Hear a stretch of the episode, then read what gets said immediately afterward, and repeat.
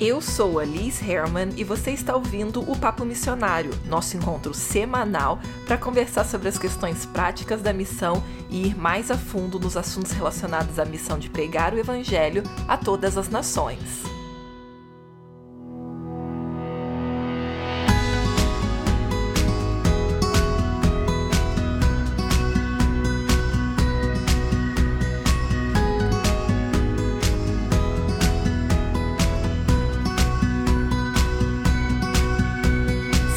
Você pode estar vivendo o processo de transição e nem estar ciente disso? Agora, eu também tenho que te alertar que você pode achar que está vivendo o processo de transição quando na verdade você está numa reentrada forçada. Pera aí que eu já te explico tudo isso. E se você está pensando, Liz, mas eu nem fui para o campo missionário ainda, vou ficar pensando na transição, confie em mim. Quanto antes você aprender sobre isso e estar tá ciente do que, que é realmente o processo de transição, melhor para você, para sua vida missionária e para tudo que vem pela frente.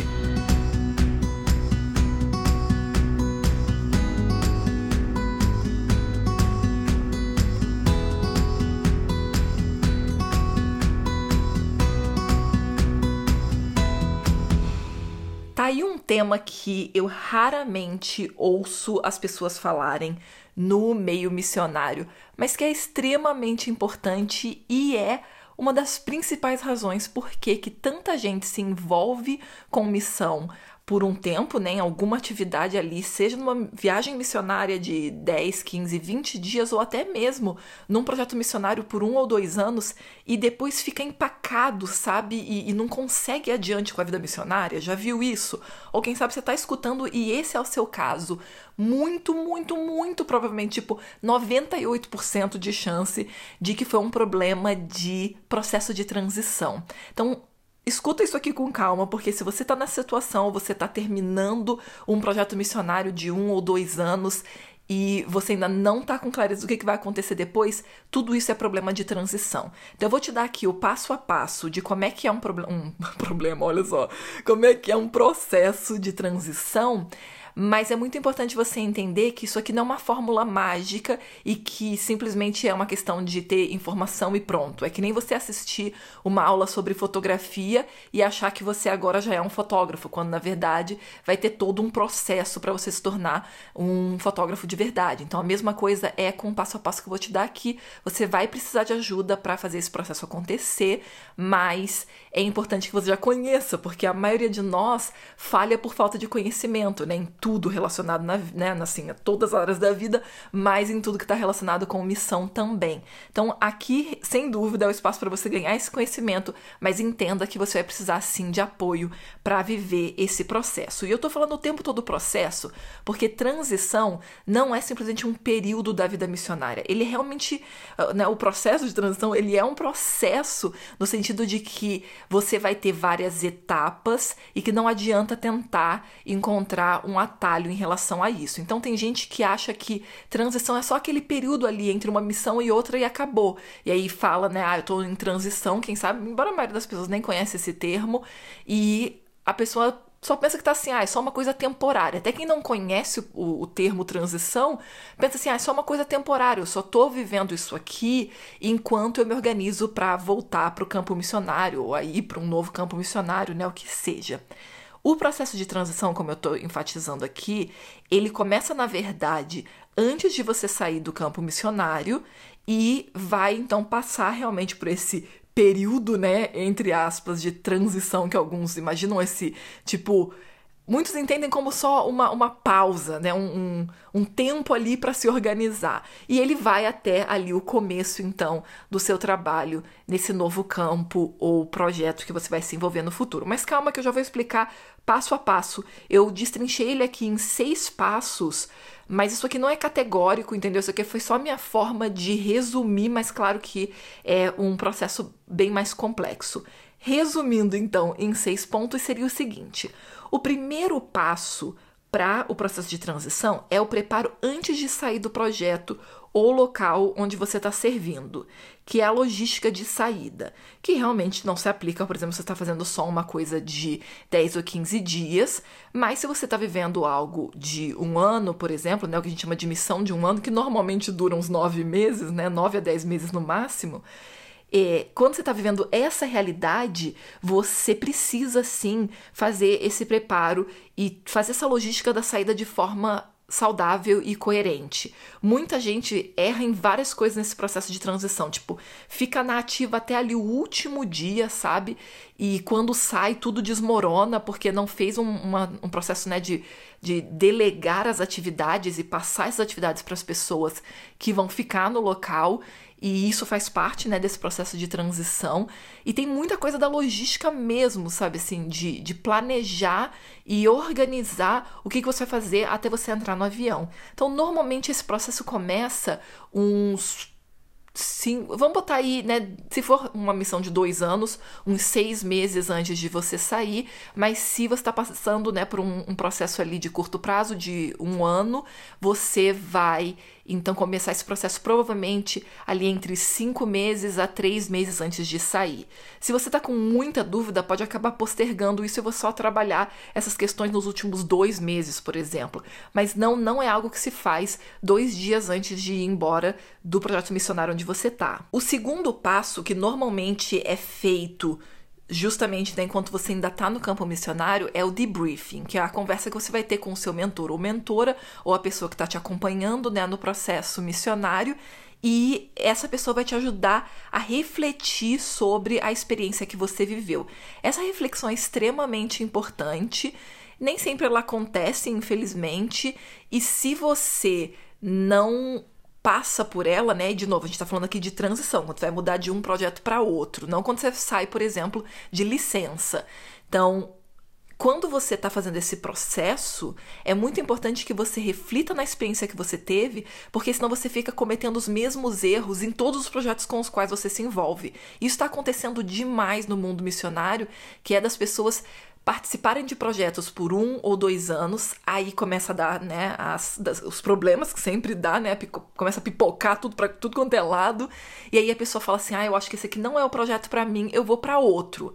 E por causa de não ter acompanhamento, a pessoa vai testando diferentes projetos e sempre vai chegar ao ponto crítico, né, da adaptação, do, do processo de adaptação ao projeto e a realidade local, e aí a pessoa só vai, sabe, cometendo os mesmos erros em cada projeto. Mas se tivesse feito um debriefing e refletido, teria entendido que não, não é bem por aí, não é que você não se encaixa, é porque sempre vai ter esse processo crítico, mas a gente não reflete sobre ele, a gente simplesmente fica, sabe, assim, bolado com as coisas, fica bravo com tudo e chuta o balde e vai embora, entendeu? Então, o debriefing é um, um aspecto super importante do processo de transição e que, infelizmente, não acontece uh, com a maioria dos missionários. E aqui começa então as coisas a irem por água abaixo. Se você não teve esse primeiro passo que foi o preparo para sair, né, a logística de saída, até dá para superar, entendeu? Mas sem o debriefing já começa a ir tudo ladeira abaixo.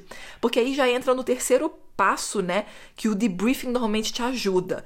No terceiro passo, você planeja os seus próximos passos, mas é o debriefing que vai te dar clareza do que que realmente foi só uma questão de choque cultural ou o que na verdade não tem a ver mesmo com os seus talentos e habilidades, entendeu? É nesse debriefing que você cria então uma, uma visão mais clara do que aconteceu e consegue então planejar os próximos passos. Então, esse terceiro passo, planejamento dos próximos passos, você só vai conseguir fazer ele com clareza quando você refletiu sobre a sua experiência. Então, o que é esse terceiro passo? É simplesmente que você começa agora a fazer o planejamento concreto do que você vai fazer daqui para frente. Se agora você vai ter que estudar um novo idioma, se aprofundar no idioma que você começou a aprender, mas que você não vai conseguir agora vagas mais específicas de missão se você ainda não é fluente nesse idioma, por exemplo, você vai começar a aplicar para vagas de, de missão. E aqui é de novo onde você vai mais fundo no, no processo de ladeira abaixo, né? Se você não fez o debriefing, não fez um planejamento de próximos passos, você volta para o seu país de origem e aí você pensa assim: ah, normal, é só que agora eu preciso de um tempo para me reestruturar. Eu já te conto daqui a pouquinho qual é o problema disso.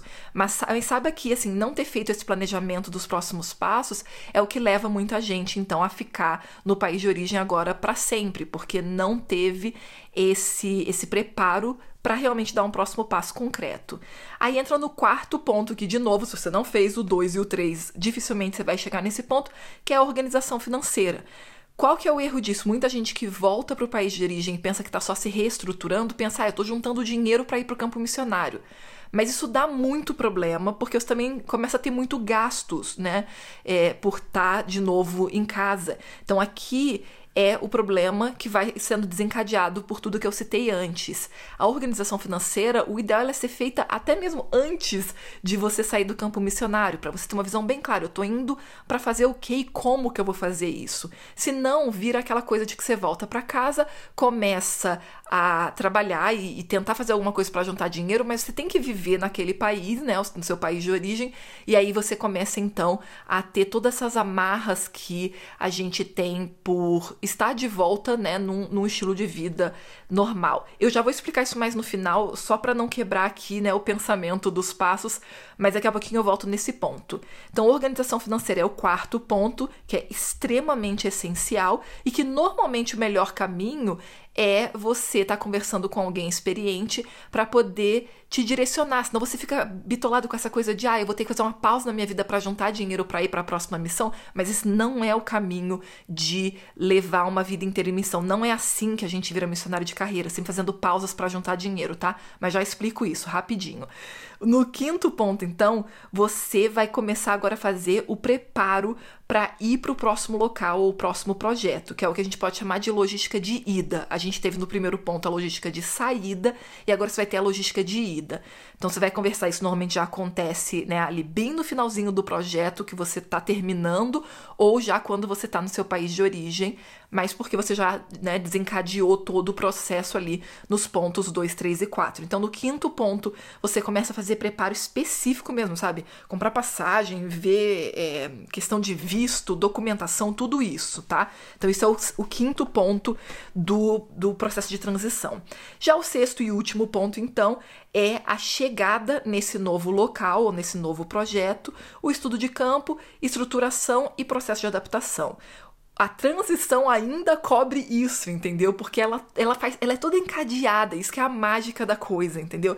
Ela começa ali com a sua saída, passa pela reflexão, todo esse planejamento, estruturação e, e, logística, né, que a gente faz.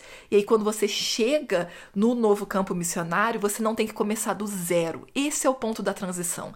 Numa transição bem feita, você não tem que começar do zero de novo. Você traz todo esse aprendizado que você viveu no campo missionário, né, no, na missão que você estava anteriormente, e nesse processo de reflexão e planejamento, você traz isso para essa nova missão. Qual que é a mágica disso, que é o que me faz ficar toda empolgada aqui, já até me, me reorganizei aqui e, sabe, fico muito feliz de poder compartilhar isso com vocês, porque é isso que faz toda a diferença para uma carreira missionária. Uma carreira missionária não é que a gente tá sempre começando do zero num novo local, mas a gente junta todos os anos que a gente já fez isso e fala: olha só, eu sou missionário há sete anos, entendeu? E quando a pessoa entra em detalhes, né? Ela já serviu, tipo, em 12 lugares. Eu acho sempre engraçado quando a gente quer, que tem orgulho de falar que já esteve em 12 locais como, né, servindo como missionário em 5 anos. Eu, tipo, colega, o que que tá acontecendo aqui? É que nem alguém que falasse com todo orgulho que tá construindo uma carreira profissional e que já teve 12 empregos, né, em 5 anos. É tipo, colega, tem alguma coisa muito errada aí. E as pessoas não conseguem perceber isso. Mas num processo de transição legal é que você tá sempre levando o aprendizado para o seu próximo passo, porque você refletiu, você analisou, você estruturou, né, todo o processo. Então, essa aqui que é a chave de ouro, entendeu? Para você ter uma vida missionária que, que é sustentável, entendeu? Que realmente vai ser eficaz. São esses processos muito cuidadosos que a gente faz para ir para o nosso próximo passo. Por isso que missionário de carreira normalmente leva tipo dois anos para fazer transição entre um, sabe, um contexto de serviço para o próximo, até mesmo se a pessoa vai ficar no mesmo país, mas vai mudar de contexto, vai mudar de modalidade, ou até mesmo de modelo financeiro, você passa sim por um processo de transição, mas se você não tiver fazendo toda essa reflexão, não tiver acompanhamento adequado, provavelmente vai ir ladeira abaixo. Então, qual que é o, o problema, né, de quando você não tem o acompanhamento e principalmente quando, mesmo quando você não tem ninguém, você tem que fazer isso sozinho, entendeu? Que normalmente é, é, é porque a gente não tá olhando o suficiente pro lado, né? Senão a gente veria que tem sim pessoas que podem nos acompanhar.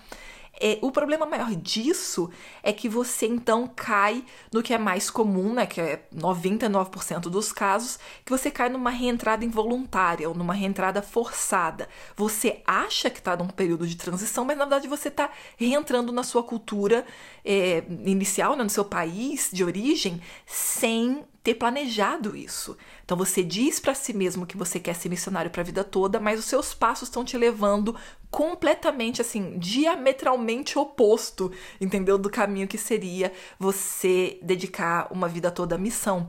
Então olha qual que é o super perigo aqui.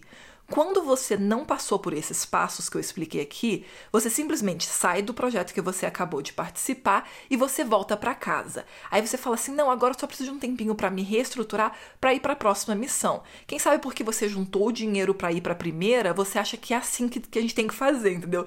Que ser missionário é sempre estar tá juntando dinheiro para o próximo passo. Não, não, não, não, não. Não é isso que é ser missionário de carreira nem de longe. Na verdade, é por isso que a gente tem como um dos pontos da transição a organização financeira. O mais provável é que você vai fazer a transição de um projeto para o outro ainda com levantamento de fundos, seja no estilo né, vaquinha, que a gente pode dizer que é quando você faz aquele levantamento de uma vez, ou porque você vai agora construir uma base de doadores que vai te manter por mais tempo. Esse erro de achar que missão é juntar dinheiro e ir para uma coisa é um erro catastrófico e que, para ser bem sincero, até eu demorei a perceber que era isso que estava fazendo tanta gente nunca se tornar missionário de carreira. Ups, mexi aqui no, no fone e fez barulhinho. É, a, a coisa que a gente não percebe é que isso é uma visão meio de tipo intercâmbio, entendeu? Intercâmbio é assim, a gente junta dinheiro e vai, entende? Mas missão não é assim. Eu também juntei dinheiro por um tempão para fazer intercâmbio lá quando eu tinha 21 anos, e isso é normal, isso é um passo que normalmente até te acelera a ser missionário se isso está envolvendo né, o aprendizado de uma língua-chave. Mas não é assim que é ser missionário. Ser missionário não é estar tá sempre juntando dinheiro, aí serve por um tempo, fica sem dinheiro, volta para casa, né, do seu país de origem, junta mais dinheiro, vai para missão de novo, ou para né, um outro local, uma nova missão. Não é assim que a gente faz missão. Então, se você já caiu nesse nesse erro, provavelmente você está num limbo de espera que você nem percebeu. Você está esperando juntar dinheiro e você está esperando surgir uma nova oportunidade. São dois erros catastróficos. O primeiro, como eu acabei de explicar, é porque financeiramente não é assim que, a gente se torna missionário de carreira, não é juntando dinheiro. O segundo erro catastrófico é essa espera de uma oportunidade. Para ser missionário de carreira, a gente não pode ficar esperando. Só funciona realmente para conseguir vaga de voluntariado e tudo mais, porque as pessoas pessoas estão tão desesperadas que elas vão entrar em contato e falar: ah, olha, a gente está precisando muito de sabe, uma pessoa para fazer atividade X aqui, mas em missão raramente as organizações têm tempo para ficar recrutando e te convidando para ir. Então aqui é, é, o segundo problema. Eu sempre penso, eu nunca assisti esse filme, eu nem sei que filme é esse, mas eu sei que tem um filme chamado A Espera de um Milagre. E eu sempre penso, é, tem, sei lá, 99% das pessoas que já se envolveram com missão estão em casa à espera de um convite, entendeu? Que não deixa de ser um milagre também, para ser bem sincera. Então é muito importante você entender que se você está esperando exatamente essas duas coisas, você conseguir juntar dinheiro por conta própria e você receber um convite, né, ou aparecer uma nova oportunidade, você tá numa areia movediça que vai te engolir, entendeu? E você não vai perceber, infelizmente, que é isso que está acontecendo porque você jura para você mesmo que está fazendo a sua parte que é esperar e juntar dinheiro. Mas não é assim na verdade. Para você agora né, tentar tirar o atraso de não ter feito o processo de transição, existem duas coisas aqui que você pode fazer imediatamente. A primeira é conversar com pessoas, no caso, que conhecem mais sobre missão, para poder começar agora a ver oportunidades de missão que você pode buscar, né? Porque na verdade oportunidades de missão a gente busca, a gente não pode esperar que elas apareçam. E a segunda coisa é que em cima disso, procure então receber direcionamento e orientação sobre como que você vai se organizar então financeiramente quanto a isso. Eu estou usando o termo se organizar financeiramente porque não é como que você vai juntar dinheiro para isso. Juntar dinheiro é provavelmente o que está te atrasando, porque o ideal vai ser, por exemplo, uma vez que você já entendeu né, a sua oportunidade de missão, é você fazer então o preparo financeiro por meio de justamente, quem sabe, conseguir o apoio da sua igreja local ou ter uma base de doadores, porque a não ser que você já seja um profissional e você está indo como tent maker, que você vai buscar um emprego no exterior e eles vão cobrir tudo para você se mudar para aquele país, se esse não é o seu caso, não é juntando dinheiro que você vai para a missão. E realmente é, é triste que a gente não conversa sobre isso em nada, nada, nada que eu participei de missão até hoje. Cursos, congressos, eventos, nada fala sobre isso. E essa ideia equivocada de que fé é confiar que Deus vai fazer tudo, entendeu? Quando biblicamente Deus dá sabedoria ao ser humano e o ser humano então toma ação, né? Então é muito importante que você tenha isso em mente, de que mesmo se você caiu numa reentrada involuntária, né? Você achou que estava simplesmente se reestruturando para ir para o campo missionário, mas você agora tá já, sabe, provavelmente vai ficar no, no seu país pro resto da vida se você continuar nesse modelo que você tá de juntar dinheiro e ficar esperando um convite, ainda dá tempo de você mudar isso. E eu vou dar um último, assim, é um alerta, né? Vou dar um último alerta aqui para para quem ainda tá começando essa tal dessa transição, né, que tá se chamando de transição ou essa, vamos chamar desse período de Ai, até difícil de chamar o que, que é isso, né? Esse período de espera entre uma missão e outra, se você está começando isso, ou você está vivendo isso já há um ou dois anos e está puxando os cabelos já, entenda, por favor, que quanto mais você for a fundo nessa ideia de eu vou primeiro construir uma vida aqui no meu país de origem para depois ir para a missão, você essa que é a areia movediça. Você vai começar, por exemplo, para poder viver por um ano no seu país para juntar dinheiro, você vai ter que estruturar, por exemplo, nem que seja o mínimo de um apartamento. E aí só de comprar geladeira, fogão e máquina de lavar, você já vai ficar, em, sabe, em dívida por uns um a, a cinco anos, entendeu? De conforme for a forma que você parcelou aí esses eletrodomésticos. Então, entenda, por favor, que essa ideia equivocada de eu vou dar uma pausa e conseguir um trabalho no, no, meu país ou até em outro país, né, o que seja. Se você fizer isso sem esses passos aqui, sem a reflexão, sem o planejamento, né, sem a estruturação financeira, você vai cair, infelizmente, nesse erro de eu vou juntar dinheiro, mas para isso tem que construir uma vida e depois que você construiu uma vida, você já não consegue juntar tanto dinheiro. Entende? Vê como é que isso é na verdade uma bola de neve, um ciclo vicioso que vai ficar te mantendo preso aí onde você tá.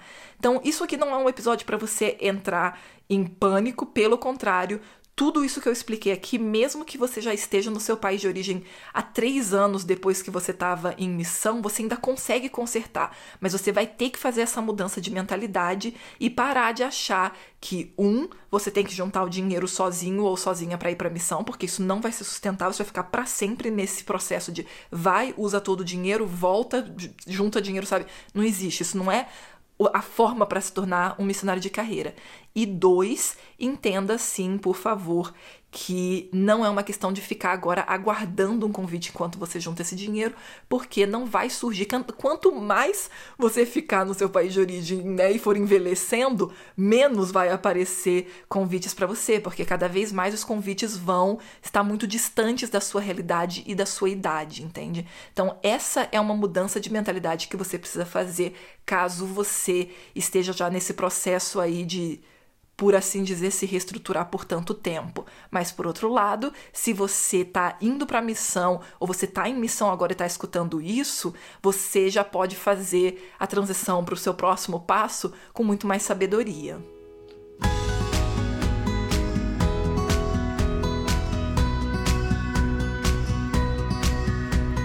O processo de transição precisa ser feito com reflexão, com planejamento e uma estruturação bem clara. E é por isso que é tão importante você receber acompanhamento durante esse processo, para que você possa dar passos mais certeiros e possa ser um missionário, uma missionária para a vida toda de forma eficaz.